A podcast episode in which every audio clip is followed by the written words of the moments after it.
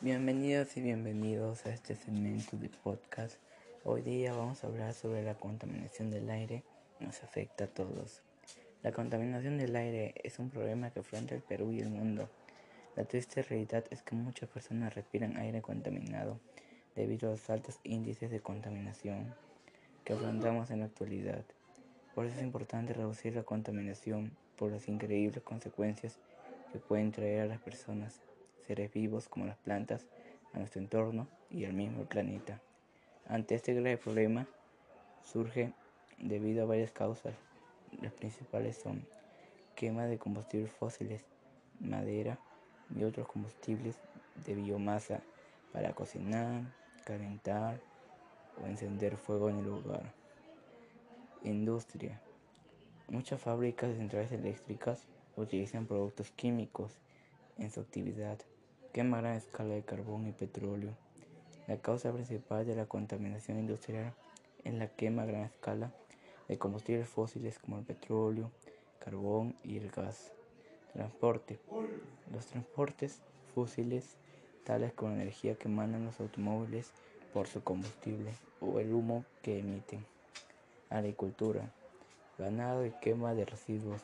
El ganado produce metano y aminoaico y unido a la quema de residuos agrícolas, la silvicultura y otros usos del suelo generan gases invernaderos.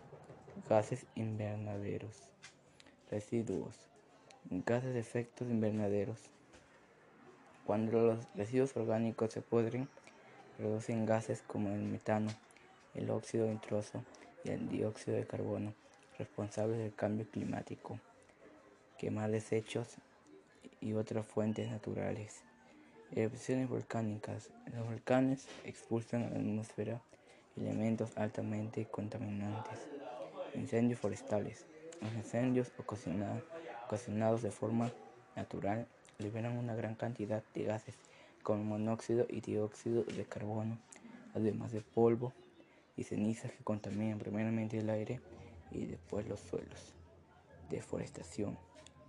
Daña al planeta, a la salud de las personas. Puede originar cáncer al pulmón, problemas respiratorios como la neumonía, neumonía. En el planeta es la destrucción de la capa de ozono y origina lluvias ácidas. Soluciones a este problema presentado son usar bicicletas en vez de autos, Usar los tres R's. Reduce, recicla y reutiliza. Evita el uso de plásticos.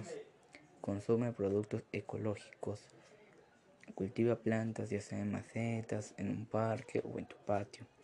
Recuerda que los árboles y plantas purifican el aire que respiramos, por eso son muy importantes.